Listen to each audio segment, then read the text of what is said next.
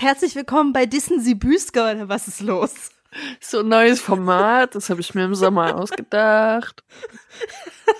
Jetzt weiß ich, warum du das Podcasten vermisst hast, du blöde Nuss. Ich habe ja sonst niemanden zum Ärgern. Versuche immer einfach verzweifelt allein ins Internet reinzuschreien, aber nie schreit jemand zurück.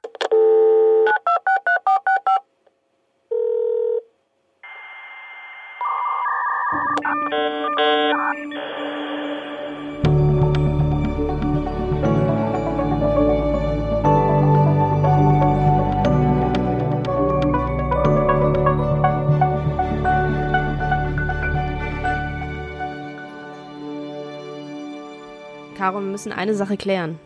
Ja. Sind wir jetzt Episode 7 von Staffel 1 oder sind wir Staffel 2, Episode 1? Das ist wichtig. Ich habe gerade extra nochmal den Star Wars Soundtrack gehört, um mich so ein bisschen einzustimmen. Deshalb wäre mir Episode 7 ganz lieb. Naja, Staffel wäre ja irgendwie auch neues Jahr, oder? Also so nach klassischem Verständnis von Serienstaffeln. Dann. Hm. Okay, dann sind wir Episode 7. Ja. Okay. Signed, sealed, delivered. Episode 7, Filter Bubble, das Erwachen der Macht. The Return of the Filter Bubble. Don't call it a comeback, though.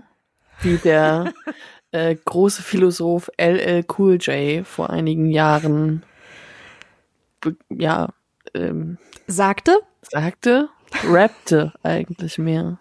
Okay, wir werden diese Podcast-Episode heute nicht rappen.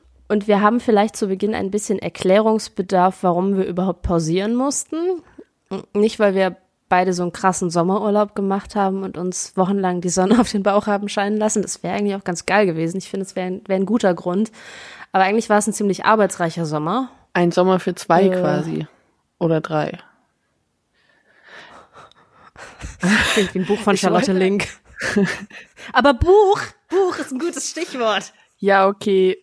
Was Frau Büsker sagen will, ist, ich habe ein Buch geschrieben in den letzten Monaten, das uh! im Februar nächsten Jahres im Herder Verlag erscheint. Und das fühlt sich alles noch gar nicht so richtig echt an. Themawechsel. Nein, äh, vielleicht sage ich kurz, worum es geht. Es geht um äh, Rechtsradikalismus, Rechtsextremismus im Internet äh, und auch rechten Terror. Und dann sind wir auch schon bei unserem monothematischen, bei unserer monothematischen Folge heute.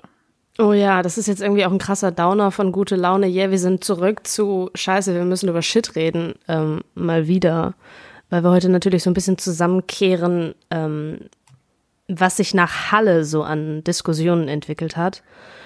Und ich, ich weiß nicht, wie dein Gefühl ist, aber meins ist, dass da diskussionstechnisch echt eine ganze Menge irgendwie an der eigentlichen Sache vorbeigeschrammt ist. Mhm, und es gibt auch noch einiges aufzudröseln, was zusammengeschmissen wurde, würde ich sagen. Insgesamt mhm. kann man schon sagen, dass journalistisch ziemlich viel gut gelaufen ist dieses Mal, aber auch einiges schlecht. Vielleicht kommen wir dann später nochmal darauf zurück, würde ich sagen. Mhm. Ähm, aber wir haben uns ein paar Aspekte aus diesem ganzen Komplex, diesen ganzen Diskussionen rausgepickt. Ähm, vielleicht zum Anfang auch einfach nochmal zur politischen Einordnung. Ich war, wie so viele andere auch, tatsächlich etwas irritiert von Aussagen wie es sei jetzt ein Alarmzeichen gewesen, dieser ähm, Anschlag in Halle oder auch ähm, es sei eine unvorstellbare Tat gewesen. Ähm, so, als wäre so viel anderes nicht passiert schon. Als wäre so viel anderes nicht passiert schon, als hätten wir nicht 2016 jemanden gehabt, der in München am Olympia-Einkaufszentrum neun Menschen erschossen hat und mhm. äh, was unglaublich viel Zerrereien nach sich gebracht hat, ob man das jetzt als rechtsextremistische Tat einordnen soll oder nicht, obwohl einschlägige Online-Kommunikation vorhanden war und da auch jemand sich eine Waffe im Internet besorgt hat. Also es gibt durchaus Parallelen, die man auch nochmal ansprechen könnte in mhm. diesem Zusammenhang, die mir auch persönlich ziemlich sehr unter den Tisch gekehrt wurden. Ähm, ja, es, es gab immer direkt den, den Vergleich zu Christchurch, aber niemand hat an München gedacht. Der Vergleich zu Christchurch liegt ja auch nahe und die sind ja, die, die Bezugnahme ist ja auch klar da, aber im Mhm. Komplex der rechtsextremen Anschläge in Deutschland muss man den Fall eben auch mit bedenken, würde ich sagen. Und das ist eben zu wenig passiert.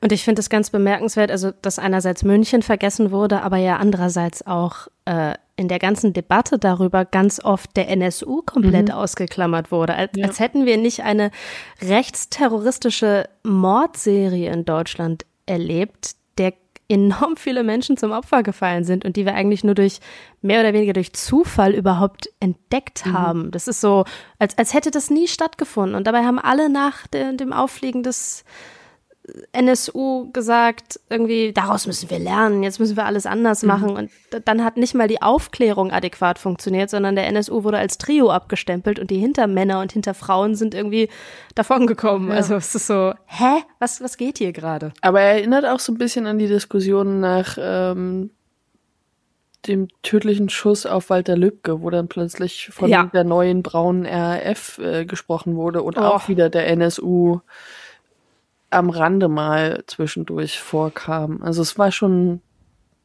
war schon ähnlich auch wie wie die Probleme, die wir, glaube ich, beide jetzt beobachten. Das heißt natürlich nicht, dass es alle so machen, aber es ist schon sehr auffällig gewesen jetzt auch. Und klar gibt es Unterschiede zwischen dem NSU und Halle. Ähm, das Klar. Ist ja logisch, aber es ist eben Mhm. der Komplex rechter Terrorismus in Deutschland.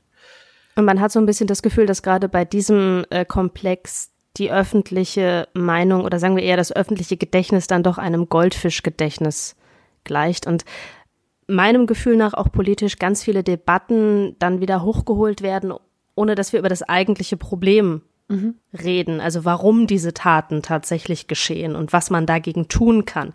Wir reden dann ganz viel im Nachhinein auch über Möglichkeiten der Aufklärung und das ist ja auch was, was wir heute im Podcast nochmal besprechen werden. Also sicherheitspolitische Aspekte mit Blick auf den digitalen Raum, weil da muss ich schon sagen, habe ich das Gefühl, dass jetzt nach Halle tatsächlich mit Blick auf das Digitale die Diskussion schon eine neue Stufe erreicht hat. Inwiefern?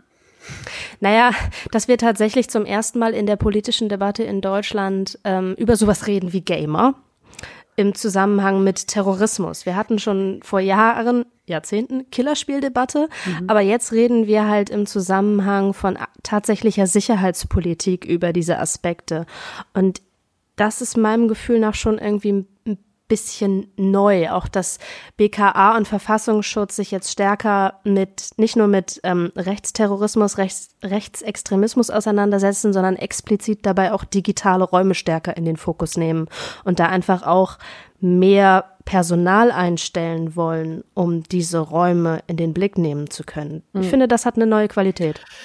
Also ich habe schon das Gefühl, dass es das Thema und die Debatte am Rande und unter Experten schon ein bisschen länger gibt. Also es gab sie Ja, ja. 2016 zu Steam und da wurde sie auch öffentlich teilweise geführt, weil eben der Täter damals in einer Steam-Gruppe ak- aktiv war, die sich äh, Mhm. gegen Asylsuchende gerichtet hat. Da kam schon mal dieser ganze Toxic Gaming, ähm, verschiedene Gaming-Communities ähm, ans Licht und wurde diskutiert und seitdem ist das auch immer mal wieder passiert. Aber du, klar, jetzt ist es halt einfach deutlich prominenter und wird anders diskutiert, wobei anders aber auch nicht immer gut heißt in diesem Zusammenhang, würde ich auch noch zusätzlich anmerken wollen. Also Ja, das, das ganze Gaming-Communities-Spektrum müsste man halt einfach auch noch mal an der Stelle etwas ausklamüsern, würde ich Ja, das- vorsichtig sagen. Und was ich damit meine, ist, dass die Diskussion jetzt sozusagen im, in Anführungsstrichen, Mainstream angekommen ist. Also, dass sich jetzt selbst ein Innenminister damit auseinandersetzen muss. Er tut das halt nicht unbedingt auf die Art und Weise, die sich Leute wünschen würden, die ein bisschen Ahnung von der Materie haben, sondern er tut das auf eine durchaus sehr verallgemeinernde Art und Weise. Stichwort Gamer. Ja, also äh, klar, aber wir sollten auch zumindest am Rande mal über Gamer reden und zumindest mal auch sagen, dass es ganz klar bestimmte Communities gibt, die extrem hasserfüllt sind, extrem viel diskriminierende ja, Witze machen. Am Ende sind es ja auch nicht nur Witze und es ist alles auch zum Teil ernst gemeint und in denen halt extrem rassistische, antisemitische, frauenfeindliche, sonstige Ressentiments gepflegt werden an, an vielen Stellen.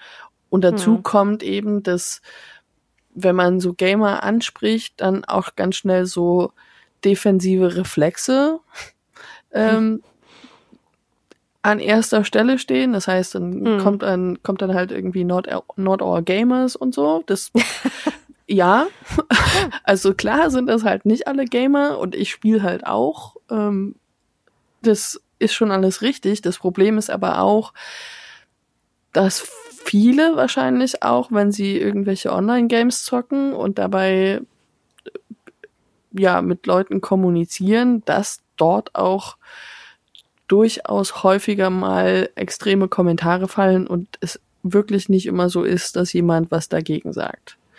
Ähm, hm. Das heißt, es ist halt schon auch eine ne Duldung ein Stück weit in vielerlei Hinsicht. Ähm, und darüber muss man natürlich auch reden. Also hm. wie wird dem auch in Games ein Raum geboten? Wie wird in der Infrastruktur auch einfach dem Raum geboten? Wo wird keine Moderation angelegt und so weiter? Das sind wichtige Punkte, die diskutiert werden müssen. Ja, und gerade bei den ähm, gestreamten Taten, finde ich, erkennt man ja auch eine gewisse Videospielästhetik wieder. Mm, naja.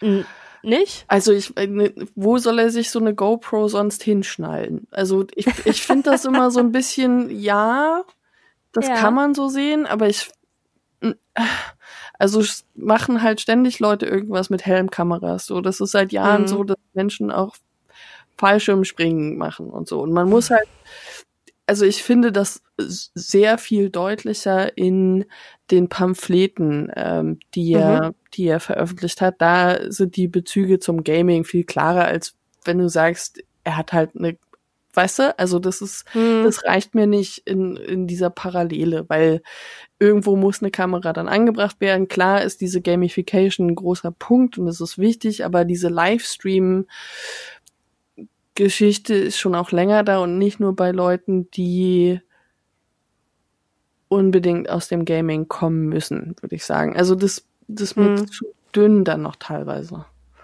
Ähm, nichtsdestotrotz gibt es Bezüge auf mhm. Gaming-Vokabular, bestimmtes Vokabular aus bestimmten Communities und so weiter, ähm, die offensichtlich sind.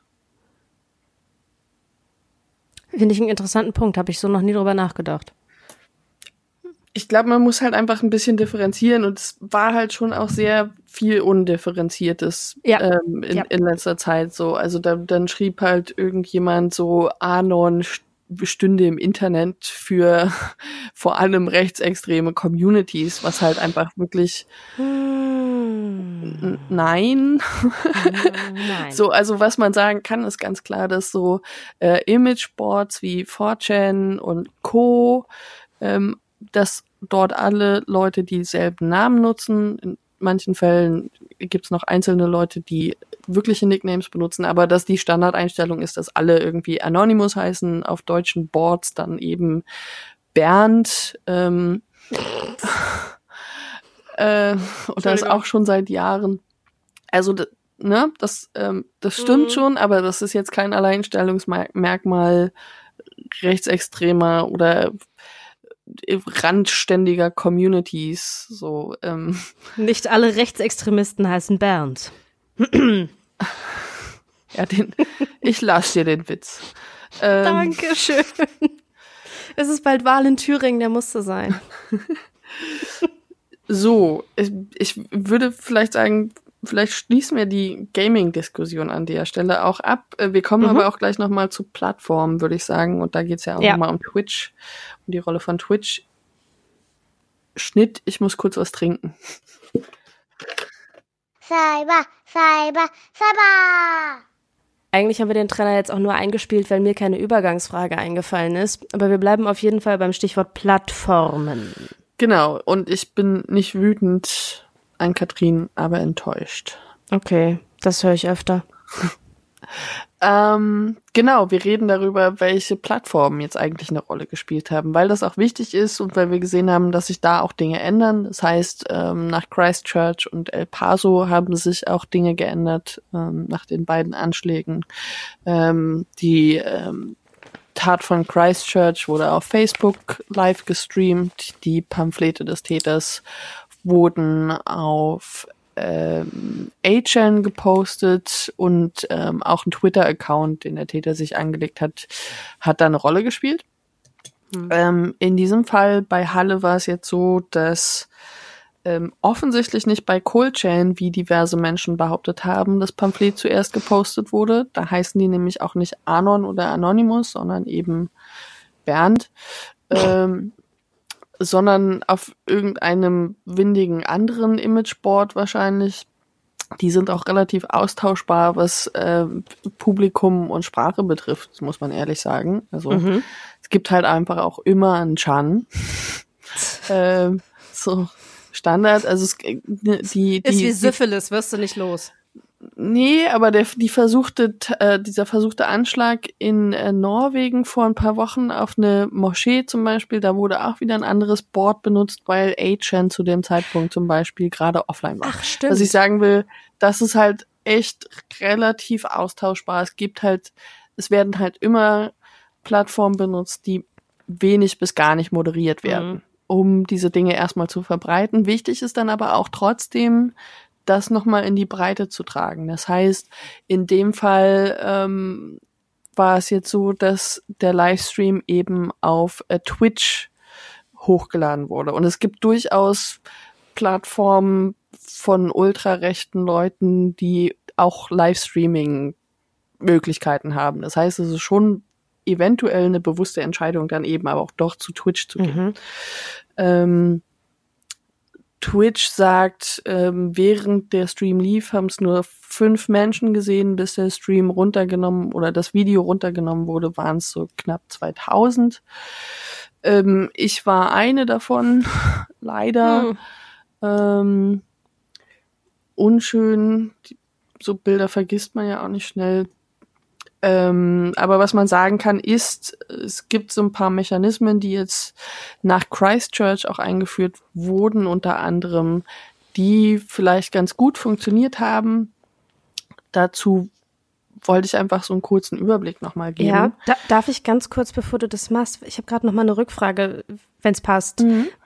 Na klar. Hat der Typ einfach nur bei, bei Twitch gestreamt oder hat der diesen Link zum Stream letztlich auch nochmal irgendwie in die Imageboards gegeben? Nee, der hat den Link auch noch gepostet auf den Imageboards, okay. genau. Mhm. Also es ist so ein, so ein Ökosystem, muss man sagen. Also es ist schon mhm. so, dass eben diese Imageboards genutzt werden, um Pamphlete, Erklärungen, ähm, sonst irgendwas hochzuladen und eben auch Links und teilweise Fotos. In dem Fall hat er ja auch ein Foto von sich selbst verbreitet ähm, und dann eben aber auch nochmal in die Breite gegangen wird. Das heißt, mhm. im Fall von Christchurch eben noch ein Twitter-Account eingelegt wurde und auf Facebook gestreamt wurde und in dem Fall eben dann auf Twitch gestreamt wurde.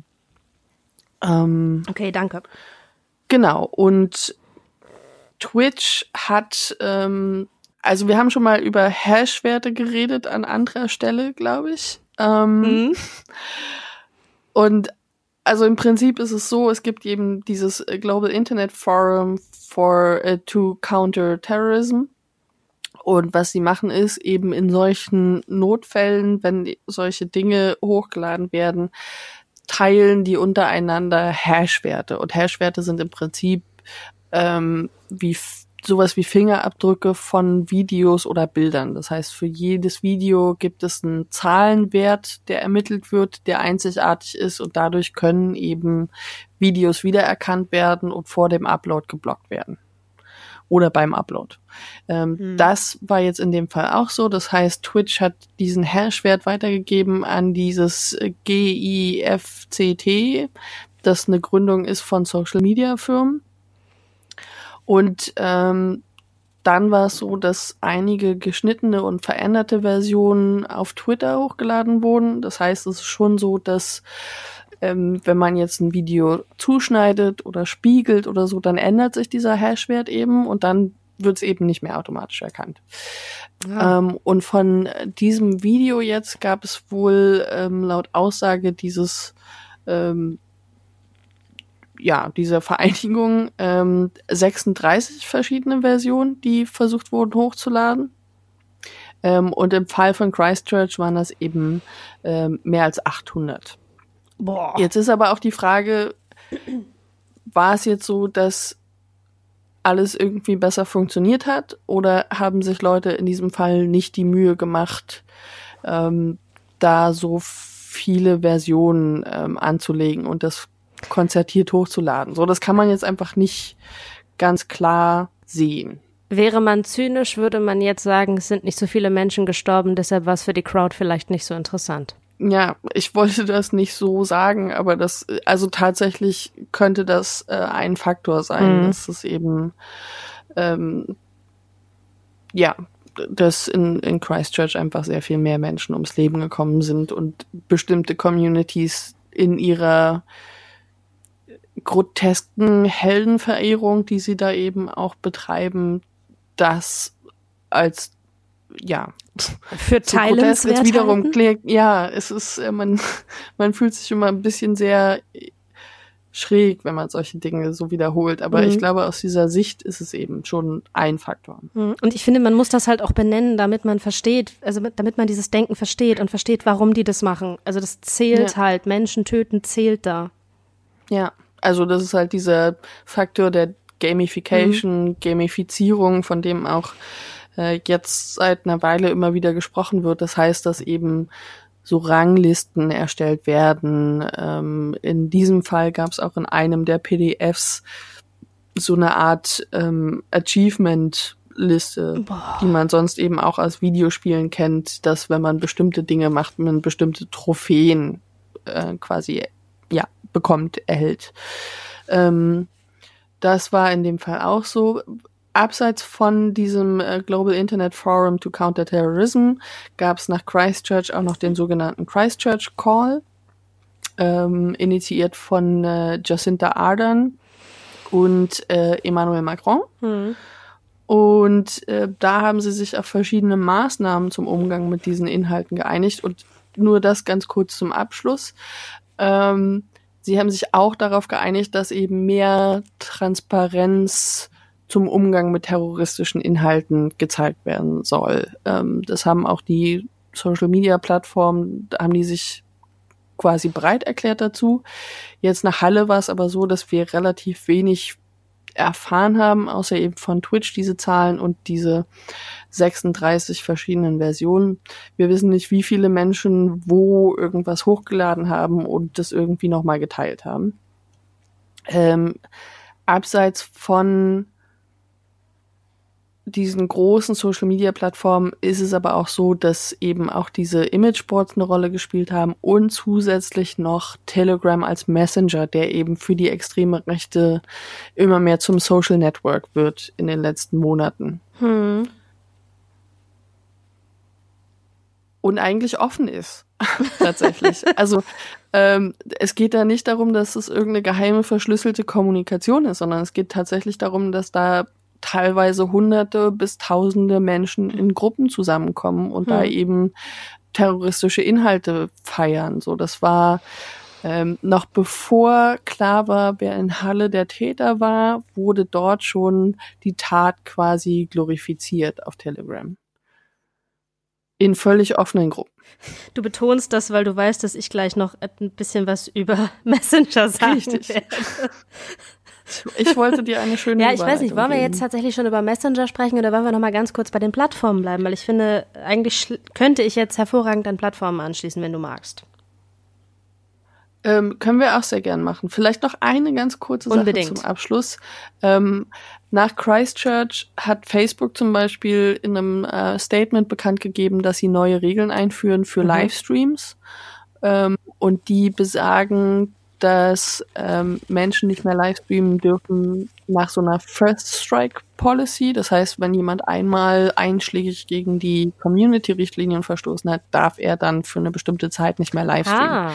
Fand ich damals schon schräg, ehrlich gesagt, wenig hilfreich, weil ähm, das äh, Profil des äh, Täters von Christchurch zum Beispiel war ein vollkommen neu angelegtes Profil. Da konnte niemand jemals irgendwie gegen die Community Standards verstoßen. Insofern war das relativ sinnlos. Man kann das mal vergleichen mit YouTube. Bei YouTube ist es so, man darf erst Livestreamen, wenn man mehr als 1000 ähm, Abonnenten ah. hat.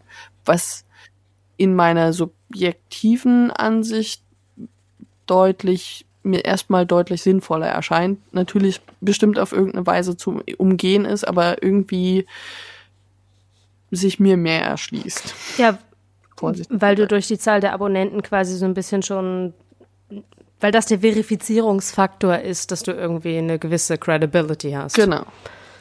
Ja, das schließt natürlich auch Menschen aus, die dann nicht mhm. livestreamen dürfen, ähm, kleinere Leute, aber in diesem Zusammenhang finde ich es, glaube ich, relativ sinnvoll.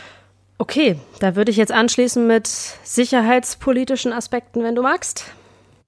Mhm. Okay. Ich habe das ja eben schon so ein bisschen angeschnitten, dass ich das Gefühl habe, dass wir da auf eine neue Ebene der Diskussion gekommen sind, die allerdings dann auch in vielen äh, Bereichen wieder eine alte Ebene ist. Mhm. Ähm, mit Blick auf die Plattformen finde ich das ganz interessant, dass jetzt nach Halle nochmal intensiv darüber diskutiert wurde, ob man mit Blick auf die Plattform das Netzwerkdurchsetzungsgesetz nochmal verschärfen soll. Mhm. Wir haben ja in einer der vorangegangenen Episoden ausführlich darüber gesprochen, was es bringt und was es nicht bringt. Mhm. Und das Justizministerium sitzt ja auch schon eine ganze Weile dran, irgendwie äh, über eine Verschärfung nachzudenken. Und jetzt ist halt die mhm. Idee, ähm, Plattformanbieter sollen nicht nur verpflichtet werden, strafrechtlich relevante Inhalte zu löschen, sondern sie sollen unter Umständen auch ähm, verpflichtet werden, die den Strafverfolgungsbehörden zu melden. Mhm. Ich glaube, wer unsere Folge zum NetzDG gehört hat, fragt sich, okay, warum denn nicht gleich so? Ja, also ich finde, da gibt's halt schon noch so ein paar offene Fragen. Ne? Also eine ganze Menge. äh, unter anderem so äh, wird die Zahl der Plattformen in irgendeiner Form erweitert und wenn ja, auf welche Weise, weil wir jetzt immer noch diese zwei Millionen Nutzer in Deutschland Untergrenze haben. Äh, da fallen halt diverse Lieblingsplattformen gerade von Communities, die rechten Terrorismus verherrlichen, offen verherrlichen, fallen dann raus. Ja, und ich meine letztlich doch diese ganzen Imageboards, die du angesprochen hast. Die meine ich, die, ja. Ja, genau. Die, die, kannst du damit ja kaum fassen. Na, ja, die kannst du nicht fassen. Die haben auch weniger als zwei Millionen Nutzer. Mhm. Ähm, und es gibt aber auch abseits von Imageboards noch diverse Dinge, über die man diskutieren könnte. Steam zum Beispiel wird jetzt auch nicht als Social Network anerkannt, obwohl es eben mhm. diese Foren und Gruppen und Profile und sehr viel Social Network-artige Funktionen hat. Also im Prinzip haben wir hier wieder einen Vorschlag, der diskutiert wird nach Halle, der nicht unbedingt dazu geeignet wäre, den Bereich zu erfassen, wo diese potenziellen Täter sich radikalisieren. Mhm. Ähm, und ich habe ähm, die Tage gesprochen mit Christoph Herbecker, der ist Staatsanwalt ähm, im Sonderdezernat Hate Speech der Zentral- und Ansprecheinheit Cybercrime in Köln bei der Staatsanwaltschaft. Und der sagt halt auch, Verschärfung ist grundsätzlich eine gute Idee, weil deren Devise ist halt verfolgen statt nur löschen. Ähm, aber er sagt auch, wenn jetzt jeder Verstoß, also mit Blick auf allein nur auf Facebook, mhm. ähm, automatisch zu einer Anzeige führen würde, also den Strafverfolgungsbehörden gemeldet werden würde, die würden ersticken. Tun sie ja die jetzt schon das teilweise. nicht leisten. Also ja, man ja. muss ja auch einfach sagen, dass es diverse Prozesse gibt, die mir bekannt sind, die einfach schon seit teilweise Jahren nicht weitergehen. Ähm, ja. Und das ja auch nicht nur mal in Internetdingen, sondern es gibt ja tatsächlich auch diverse Rechtsextremismusprozesse, wo es gerade nicht weitergeht, schon seit mhm. längerer Zeit. Ähm, ja, ja, und du hast in, in Nordrhein-Westfalen zwei Staatsanwälte, die sich explizit damit auseinandersetzen. Mhm. Zwei. Naja. Das ist absurd. Dazu kommt ja noch das Sonderdezernat in Hessen, das auch ja. überregional arbeiten soll letztendlich. Das heißt, man, es werden Dinge dort hingeleitet und wenn ein Urheber aus einem ähm, Bundesland außerhalb Hessens ermittelt wird, wird das dann eben wiederum in diese Bundesländer übergeben. Ähm, ich finde das schon nicht komplett schlecht, ähm, diese nee. spezialisierten Einheiten zu haben, einfach weil man das auch bei bestimmten anderen organisierten Kriminalitätsgeschichten, ähm, Betrug und so weiter hat man das ja auch. Ähm, und es ist sehr schlau, wenn man mal ab, ab und zu Polizisten oder auch Staatsanwälte hat, die sich eben mit diesem digitalen Raum auskennen. Mhm. Es sind halt nur zu wenige. Ja, ich finde das ganz interessant. Auch Holger Mönch hat jetzt, also BKA-Chef in einem Interview mit der Rheinischen Post, von dem ich leider gerade nur Zettel 1 auf meinem äh, Tisch finde, hat halt auch nochmal gesagt, die wollen sich im Prinzip mit Blick auf die nächsten Jahre orientieren an dem, was sie aus dem Kampf gegen Kinderpornografie gelernt haben. Da haben sie halt eine zentrale Einheit. Ähm, und das überlegen sie, ob sie das eben auch anwenden auf ähm, ja, Internetkriminalität mit Blick auf Hassverbrechen. Mhm. Also ob sie da eine zentrale Einheit gründen, ob sie einfach das, was sie gelernt haben aus dem Kampf gegen Kinderpornografie, ähm, da adaptieren, weil du kannst einfach bei diesen digitalen Dingen auch nicht so lokal arbeiten, wie du das halt bei Autodiebstählen kannst. Ja. Oder also das ist halt ein, ein globales Verbrechen, ein digital ausgeführtes Verbrechen, mhm. das nicht auf einen, einen, Ort irgendwie auf der Landkarte äh, zu begrenzen ist. Ich finde das interessant, was sich da eben auch gerade tut. Was natürlich aber auch bedeutet, dass da enorm viel Geld in die Hand genommen werden muss, um die Strafverfolgungsbehörden umzustrukturieren. Ja, und ich glaube, also das, das klingt mir schon auch so, als würde es um methodische Herangehensweisen gehen, die zweifelsohne total wichtig sind. Andererseits merke ich aber auch aus meiner eigenen Beschäftigung und aus der Recherche an dem Buch, es gibt relativ wenig Leute, die sich mit bestimmten Milieus auseinandersetzen. Online gibt es Dutzende. Es gibt für jeden einzelnen Menschen, der von Hass erfüllt ist, irgendwie nochmal einen anderen Raum, in dem der Habitus ein anderer ist und die Sprache eine andere ist. Und also sich da erstmal reinzufinden und zu spezialisieren, ist nicht einfach, aber ich glaube nicht unwichtig. Ähm, hm. Und ich weiß nicht, wie das geleistet werden soll tatsächlich. Also ist so ein bisschen, ich merke das halt international auch, dass es halt, es gibt relativ wenige Forschende, die total im Thema drinstecken. Es gibt wenige Leute in den Medien, die, also es gibt unglaublich viele, die gut und sehr, sehr gut im Rechtsextremismusbereich sind. Wenn ja. es aber um diese Fringe-Communities, diese Ränder des Internets geht, dann siebt sich das halt schon nochmal aus, weil es eben auch kleinere Communities sind und das einfach ja. alles mega zeitintensiv ist. Und das gleiche Gefühl habe ich eben auch in so Polizei- und Ermittlungskreisen. Und ähm, vor dem Hintergrund der Idee, Plattformen irgendwie noch stärker an die Kandare zu nehmen. Und wo du jetzt gesagt hast, das betrifft aber ja nur einen bestimmten Teil von Plattformen, nämlich die ab einer bestimmten Nutzerinnengröße, stelle ich mir auch die Frage, wenn jetzt die größeren Plattformen tatsächlich stärker an die Kandare genommen werden, wenn die Menschen merken, dass sie da ähm, nicht mehr die Dinge ausleben können, die sie gerne ausleben möchten, treibt sie das unter Umständen eben auf andere Plattformen, wo sie ihrem Hass freieren Lauf lassen können.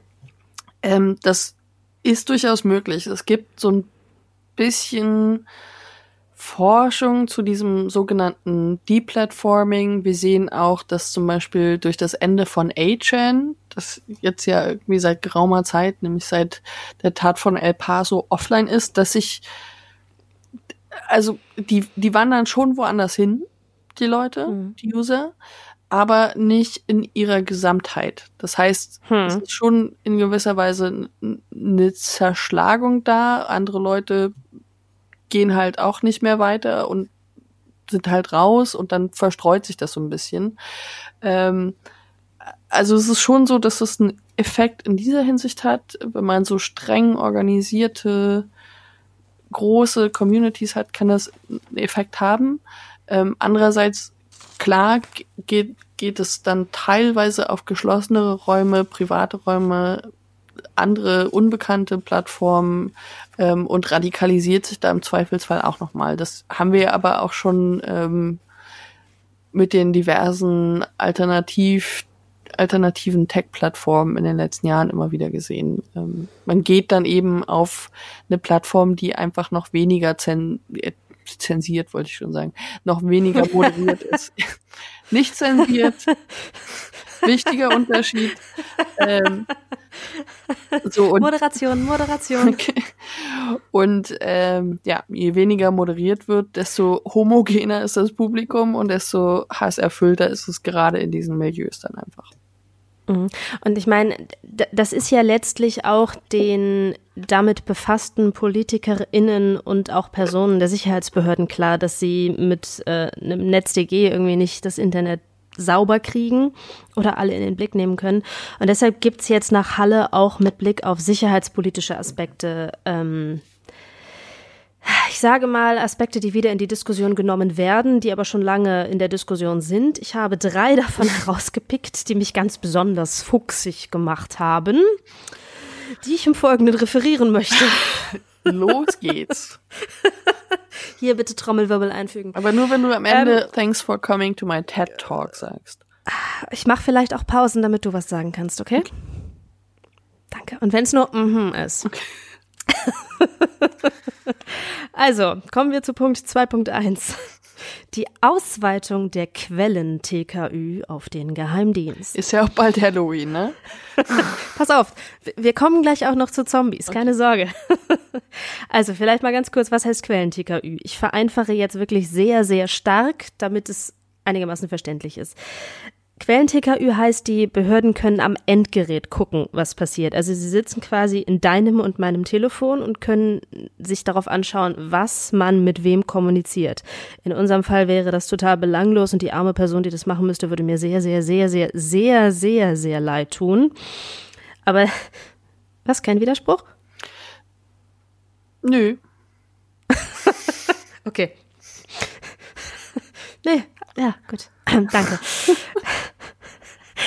Und, und, klar ist natürlich, damit das funktioniert, müssen sich die Behörden irgendwie in, in die entsprechenden Geräte hineinhacken. Stichwort ist hier Staatstrojaner. Im Moment ist die Gesetzgebungslage, dass die Strafverfolgungsbehörden in Deutschland das durchaus dürfen, allerdings immer nur mit Genehmigung eines Richters. Und das ist der ganz, ganz, ganz entscheidende Punkt.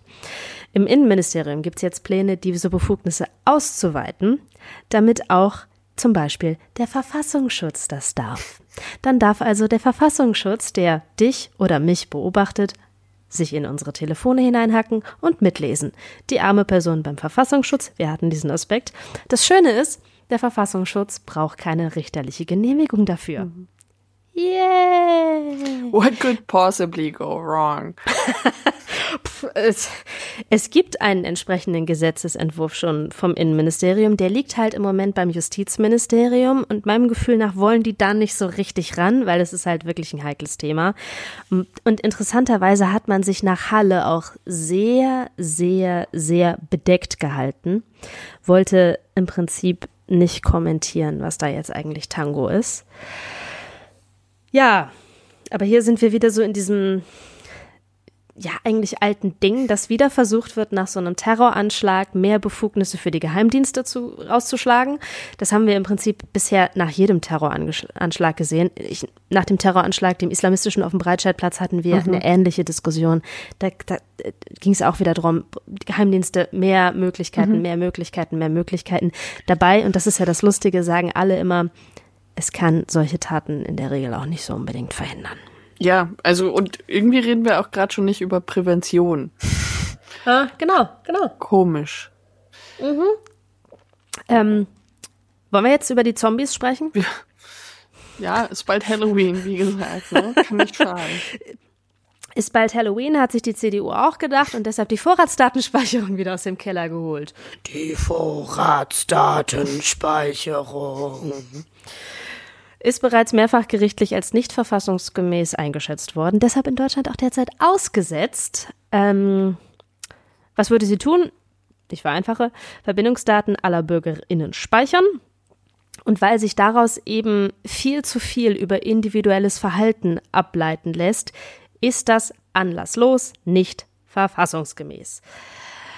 Ähm, aber da klar, die Sicherheitsbehörden hätten diese Vorratsdatenspeicherung sehr, sehr gerne, weil sie dann im Nachhinein in diese Vorratsdaten reingucken könnten und sagen könnten, ah, der hat mit dem, aha, der hat auch Dreck am Stecken, so, so, mit wem hat der noch geredet. Dadurch kannst du halt im Nachhinein Taten sehr gut aufklären und vor allem Netzwerke sehr gut aufklären.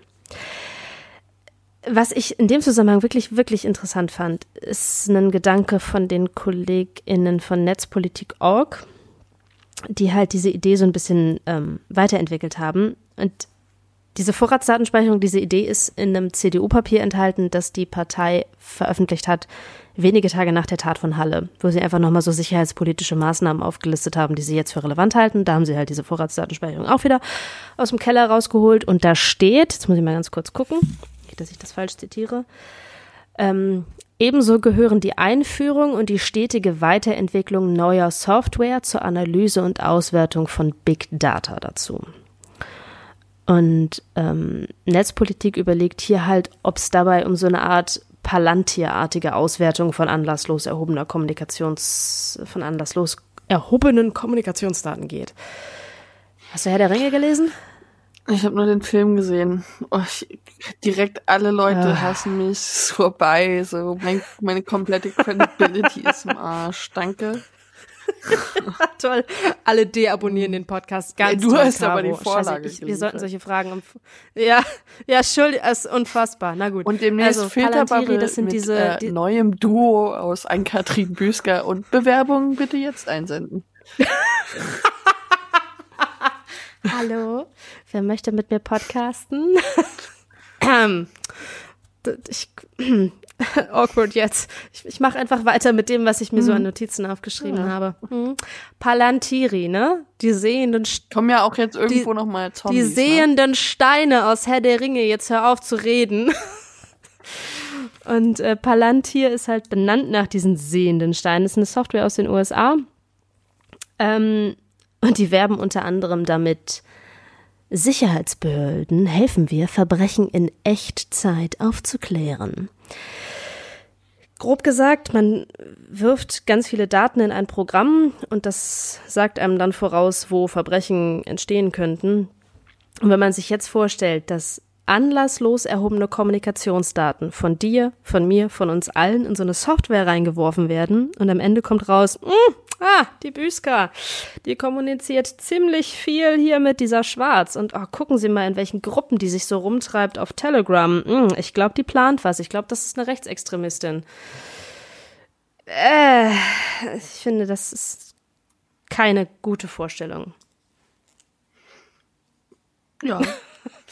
Also, Widersprich äh, mir. Wie, wie, nein, tatsächlich ja immer die, die gleiche Überlegung in immer den gleichen Gesprächen. Das anderslose, massenhafte Speicherung von Daten. Ähm, ich meine, wir, wir kennen halt große Teile oder wir wissen viel über den Sicherheitsapparat in den der NSA hm. durch Snowden und Co. Ja. Wir wissen aber auch, es gab El Paso, es gab diesen ganzen anderen Kram dahinter. Es gab 2016 Verbindungen zwischen dem äh, Täter vom Olympia-Einkaufszentrum und einem äh, Mann, der in einer Schule 2017 zwei Latinos in den USA umgebracht hat. Und das äh, waren jetzt war vor allem in der im Austausch mit ähm, den deutschen Sicherheitsbehörden dann ein Journalist, der darauf hingewiesen hat.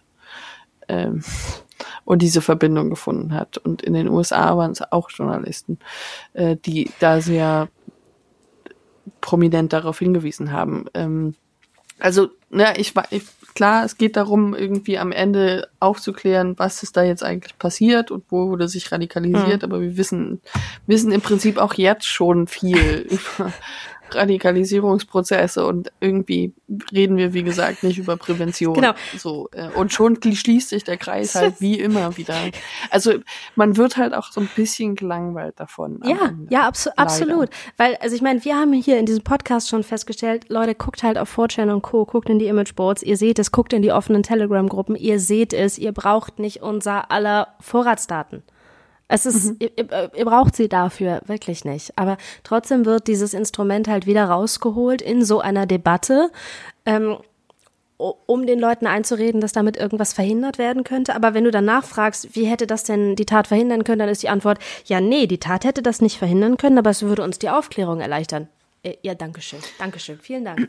Naja, es, es ist halt schwierig, jetzt mit Lösungsansätzen zu kommen. So, also rein als politische Strategie finde ich das in irgendeiner Form ja auch wieder nachvollziehbar. Nee, ich finde das nicht schwierig, mit Lösungsansätzen zu kommen. Da musst du halt über gesellschaftspolitische Aspekte reden. Weil eigentlich aus meiner Sicht sind solche Sachen wie Halle gesellschaftspolitische Themen und keine sicherheitspolitischen Themen.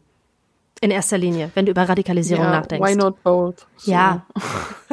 okay. ähm, nee, klar, aber es, also es, ist halt ein kurzfristigerer Lösungsansatz. Ja. Ich weiß, was du meinst, mhm. aber ähm, es ist halt noch ein bisschen schwieriger zu verkaufen, wenn du sagst, wir müssen da jetzt mal große, nachhaltige Programme fahren und dann müssen wir irgendwie in zehn Jahren mal gucken, ob es geholfen hat.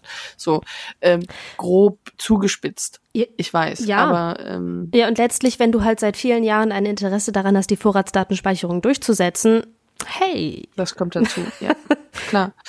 Ähm, also es ist halt so ein bisschen eine Kombination aus einem ständig oder immer dagewesenen Interesse und einer relativ einfachen, einfachen dargebotenen Lösung. Ja, so und Stichwort Interessen durchsetzen, da kommen wir zu meinem Punkt 2.3. Bruch von Messenger-Verschlüsselung. Das ist halt auch schon seit ein paar Monaten ein liebes Kind von unserem Innenminister und Direkt nach Halle konntest du sehen, wie Innenpolitiker diese Idee wieder hochgezogen haben. Der CDU-Innenpolitiker Matthias Mittelberg hat es gesagt. Also inzwischen ist es ja so, dass die gängigen Messenger ihre Inhalte insofern verschlüsseln, dass nur Sender und Empfänger lesen können, was drin mhm. steht.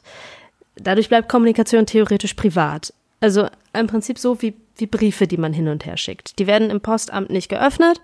Es würde gegen Gesetze verstoßen. Ähm, ich schreibe den Brief, du, äh, ich weiß, was drin steht, du liest den Brief, du weißt, was drin steht. So funktionieren Messenger ja theoretisch auch. Ähm, und die Idee, die Horst Seehofer meines Wissens nach schon irgendwie im Frühjahr ventiliert hat, ist halt, dass Messenger-Dienste verpflichtet werden sollen, im Zweifelsfall diese Verschlüsselung zu brechen. Also, dass die in der Mitte eine Tür aufmachen können, wenn die Sicherheitsbehörden kommen und sagen, ey, macht uns die Tür auf, sodass die Sicherheitsbehörden dann in der Mitte mitlesen können, was denn da hin und her geschickt wurde. Jetzt sagen halt alle Menschen, die sich ein bisschen mit Verschlüsselung auskennen, ähm, wenn du so eine Tür einbaust, dann ist das halt mhm. halt keine Verschlüsselung mehr. dann kann halt theoretisch jeder diese Tür ja. nutzen. Also sowohl die Anbieter der Dienste als auch irgendwie potenzielle Hackerinnen und Hacker, die diese Tür aufstoßen können. Mhm. Du, du würdest halt irgendwie Kommunikation damit wieder viel, viel unsicherer machen. Und das ist so der Punkt, den, den ich, ich meine, fast äh, ein großer Teil der Bürgerinnen und Bürger in Deutschland benutzt inzwischen irgendeinen Messenger auf dem Smartphone. Mein Vater nicht, der hat immer noch keins, aber gut, der ist halt die Ausnahme. Und das, das würde bedeuten, also das ist jetzt wirklich so ein Punkt, der ähnlich der Vorratsdatenspeicherung uns alle potenziell betrifft, weil er unser aller Kommunikation unsicherer machen würde. Mhm. Ähm, jetzt ist, und das sozusagen einmal für den größeren Kontext, Deutschland ja mit dieser Idee nicht alleine. Ähm, es gab jetzt kürzlich einen Vorstoß der USA, Großbritannien und Australien, die machen gerade enorm Druck auf Facebook, ähm, weil das Unternehmen ja gerade dabei ist, irgendwie seinen Messenger neu aufzustellen, sodass man über die Plattformen hinweg kommunizieren kann. Also sozusagen Facebook Messenger, Instagram Messages und WhatsApp zusammenschalten kann. Und USA und Co. möchten halt auch hier, dass das nicht unbedingt verschlüsselt ist. Warum mhm. möchten sie das? An dieser Stelle können wir Edward Snowden fragen. Weil sie dran wollen. Ähm, und das ist so der Punkt, der mich dann äh, ein bisschen ratlos macht, ein bisschen rastlos macht, eben weil das unser aller Kommunikation potenziell wieder vulnerabel macht. Ähm, und ich habe so ein bisschen das Gefühl, dass vor immer solche Terrortaten, ich habe es eben schon angedeutet, genutzt werden, um genau solche Sachen wieder voranzupushen und in der öffentlichen Wahrnehmung ein Gefühl zu erzeugen von, wir müssen das aber machen zum Wohle der Sicherheit. Ähm, also ich glaube, beides ist gefährlich. So, ne? Ähm, es kommt darauf an, wie Vorratsdaten eingesetzt werden, zum Beispiel auch, ob da in irgendeiner Form eine automatisierte Auswertung oh. stattfindet, die dann auch wieder zu einer Kriminalisierung von bestimmten Gruppen führen kann. Ja. So, wir kennen halt ähm, auch so Algorithmic Bias und so bestimmte Dinge, die da auch wieder eine Rolle spielen könnten, ja. weil dann am Ende ja solche riesigen Datensätze zusammengetragen werden, die halt menschlich in keinster Form mehr auswertbar sind. Ähm, beides hat Potenzial, ziemlich schreckliche Folgen zu haben, würde ich sagen. Ich meine, wir müssen dann nur ein bisschen nach China gucken. Die machen im Prinzip vor, was sie mit personenbezogenen Daten machen können. Mhm.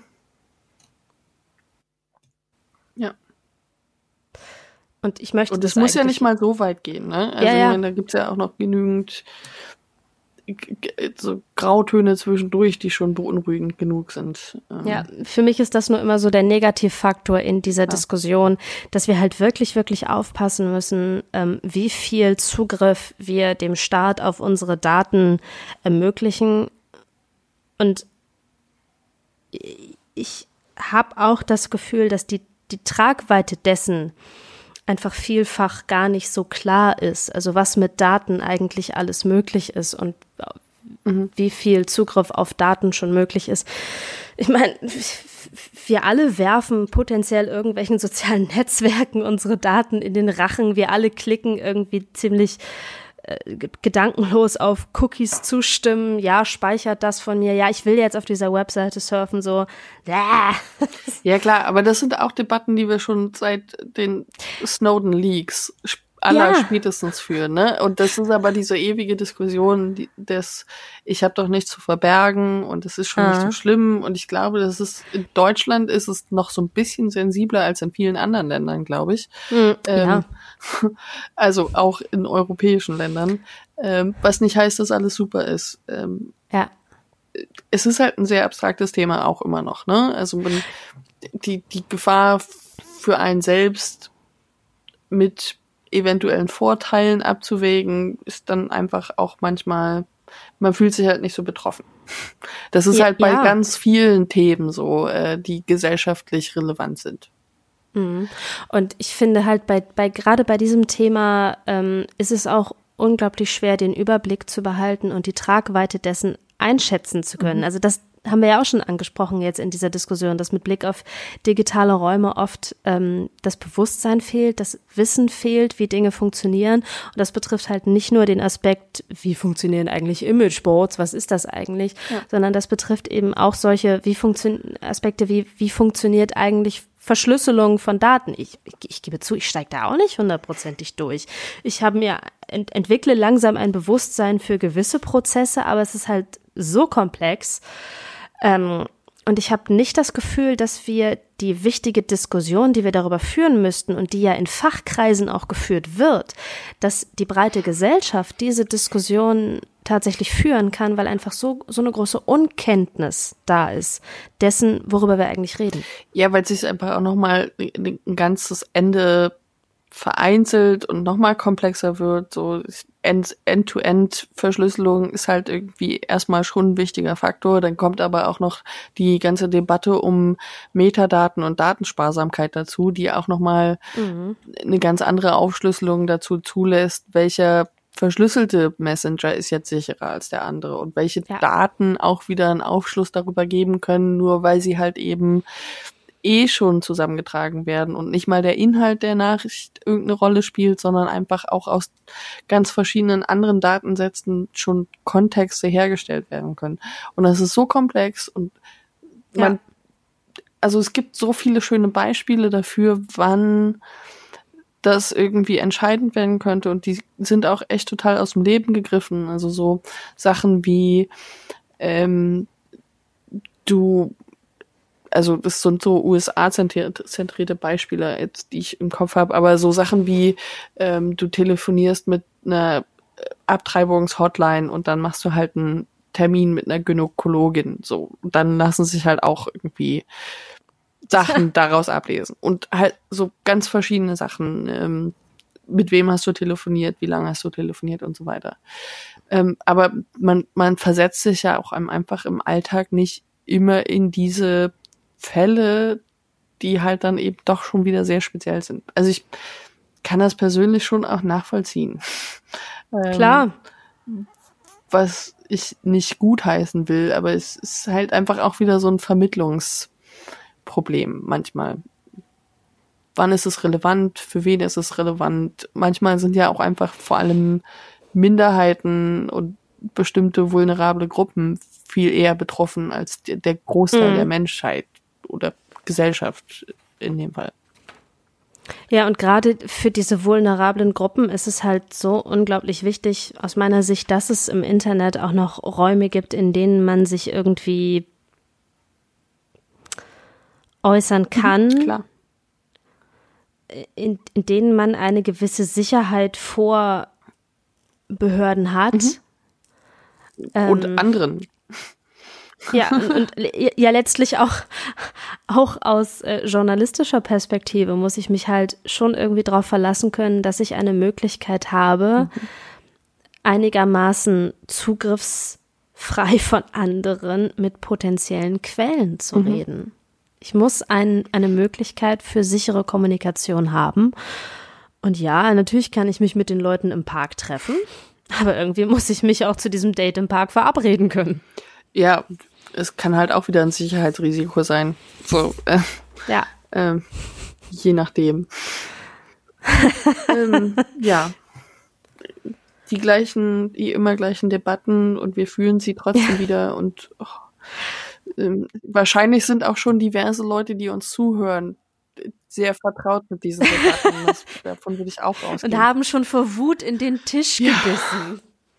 Ich würde sagen, wir kommen kurz zurück zur Halle und ähm, zu ein paar offenen ja. Fragen, die es auch durchaus noch in diesem Zusammenhang gibt, ähm, die ich gerne auch nochmal aufwerfen würde. Also es ist, gibt immer noch Diskussionen darüber, wo jetzt das Pamphlet gepostet wurde oder nicht, ob irgendwas einfach nur kopiert wurde von irgendeiner Stelle.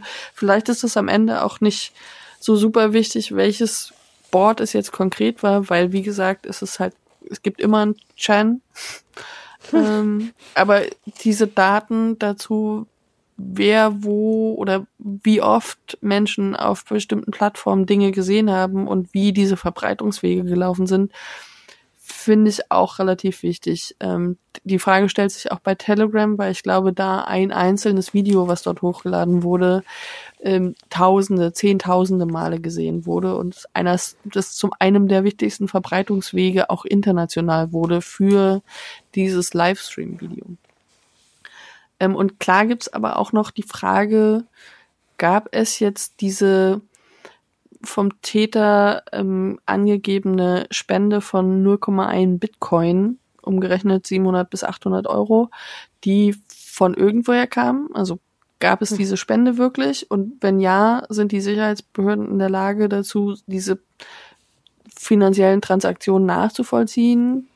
Finden wir, werden wir dazu noch Erkenntnisse haben, wer vielleicht auch da ein Interesse hatte, diese Tat zu finanzieren am Ende? Keine Ahnung. Ähm, hm. Das sind ja auch noch wichtige offene Fragen, die es da noch gibt. Und das sind sicherlich nicht die einzigen. Ja, ich habe vor allem Fragen, so mit Blick auf, ich meine, wir haben das jetzt schon ein paar Mal angeschnitten, aber mich treibt halt wirklich das Stichwort Prävention mhm. um. Ähm, also wie können wir tatsächlich als Gesellschaft irgendwie verhindern, dass Menschen sich in dieser Form radikalisieren? Mhm. Oder wie können wir verhindern, ähm, ich meine, du wirst immer einen gewissen, ich nenne es Bodensatz an Boshaftigkeit haben. Ja. Wir werden rechtes Gedanken, äh, nein, Entschuldigung, wir werden rechtsradikales, rechtsextremes Gedankengut niemals loswerden. Mhm. Das gehört zu einer Gesellschaft bedauerlicherweise dazu, aber okay. Nur wenn die, diese Personen das Gefühl haben, dass sie ihre, ihr Gedankengut ausleben können und dadurch gesellschaftlich in bestimmten Subkulturen einen Mehrwert generieren können, dann haben wir halt echt ein gottverdammtes Scheißproblem. Mhm.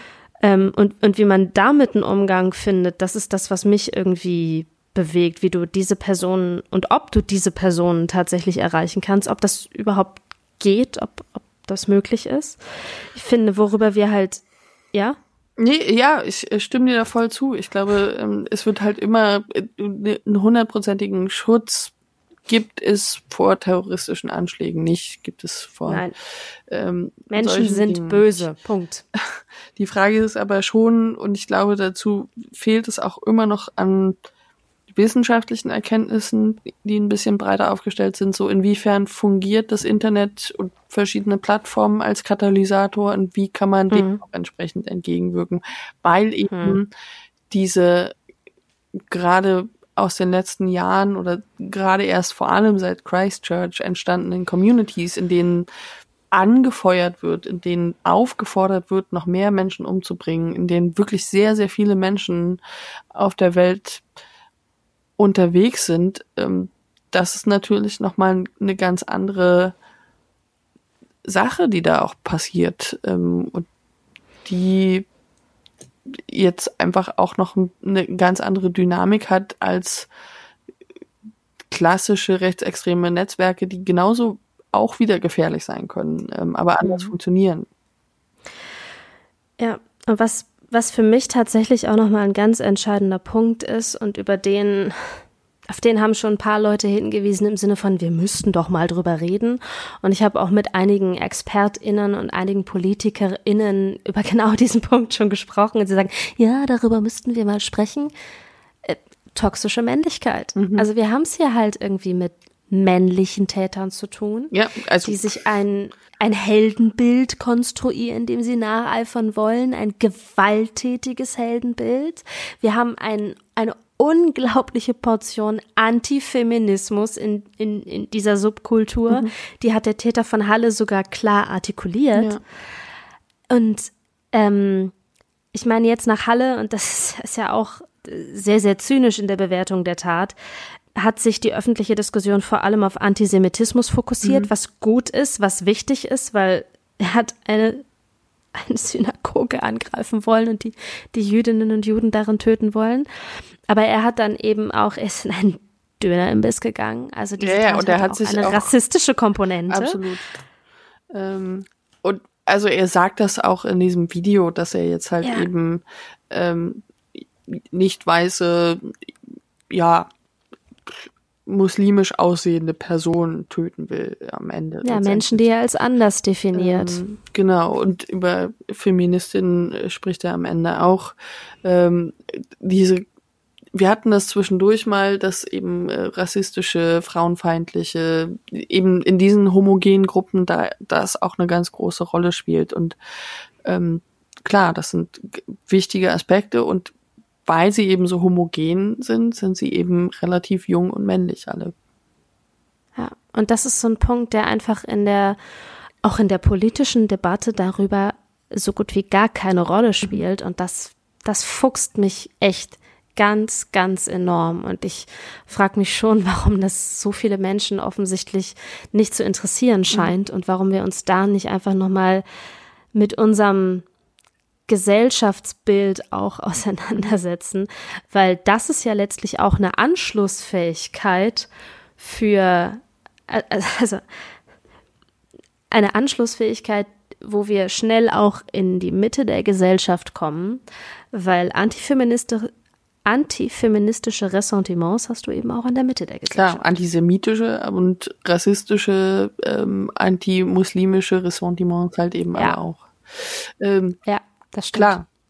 Ähm, da da geht es aber auch nochmal in Richtung Normalisierung und ähm, mhm.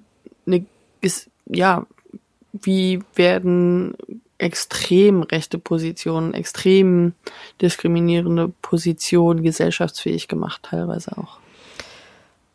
Gott, das Fass können wir jetzt nicht auch noch aufmachen. nee. ähm, aber klar, wo ist die Debatte über Prävention ja. und gesellschaftliche Dynamiken, die dahinter stecken? Das ist, glaube ich, ein wichtiger Abschluss. Ja gut, dann würde ich sagen, machen wir an dieser Stelle auch den Cut. Wir haben jetzt auch schon wieder mehr als eine Stunde geredet. Respekt für die erste Folge nach der Pause. Episode 7 geht zu Ende. Wir sind zurück. K kannst du dich eigentlich noch an unsere E-Mail-Adresse erinnern? Wieso der Grüß-August an der Stelle immer? Unsere Mailadresse ja. für ähm, alle möglichen Dinge, ähm, Co-Referate und alles andere. Nein, keine Co-Referate. Co-Referate sind verboten. Okay. Nur auf Twitter erlaubt. Zensur. Unsere Mailadresse, während äh, Frau Büsker zum Lachen in den Keller geht, ist auf die Terrasse. Hallo at äh, Filterbubble B A B B E L äh, Punkt WTF. Ich sage es noch mal ganz What kurz, sonst macht jemand eine fuck? ganz große macht jemand eine ganz große URL draus. Hallo at filterbubble.wtf. So. So an ja, normalerweise würden wir jetzt ankündigen, wenn wir die nächste Episode machen und wir hatten uns ursprünglich mal auf in zwei Wochen verabredet, aber komm, lass uns das lassen. Wir haben die letzten Daten eh immer gerissen. Wir machen bald was mhm. Neues, okay? Freestyle. Freestyle. Geil, wir sind Freestyler. Zurück zu LL Cool J. Warum habe ich jetzt Heaven is a Halfpipe im Kopf? Oh. Das singst du, nachdem wir fertig sind. Ich würde es niemals wagen, im Podcast zu singen, das weißt du. Challenge accepted. ja, äh, vielen Dank fürs bis hierhin Durchhalten von Episode 7 von äh, Filterbubble, dem Podcast über digitale Öffentlichkeit. Geil, ich kann den Titel noch ohne nachzugucken. Ein Projekt von Ann-Kathrin Büsker und Caroline Schwarz, die vielleicht wegen ihrer fehlenden Kenntnisse äh, zur Herr der Ringe äh, Geschichte demnächst ersetzt wird. Wir bleiben gespannt. Du, du hast ein Buch geschrieben, du hast jetzt die nötige Credibility. Uhu. Okay. Bis dahin, vielen Dank fürs Zuhören, vielen Dank für unsere Jingles und Trenner und alles, was wir so ähm, an Material inzwischen auch schon verbauen. Bis dahin. Der, das Intro kommt übrigens von Joscha Grunewald. Dankeschön. Und tschüss. Achso, tschüss.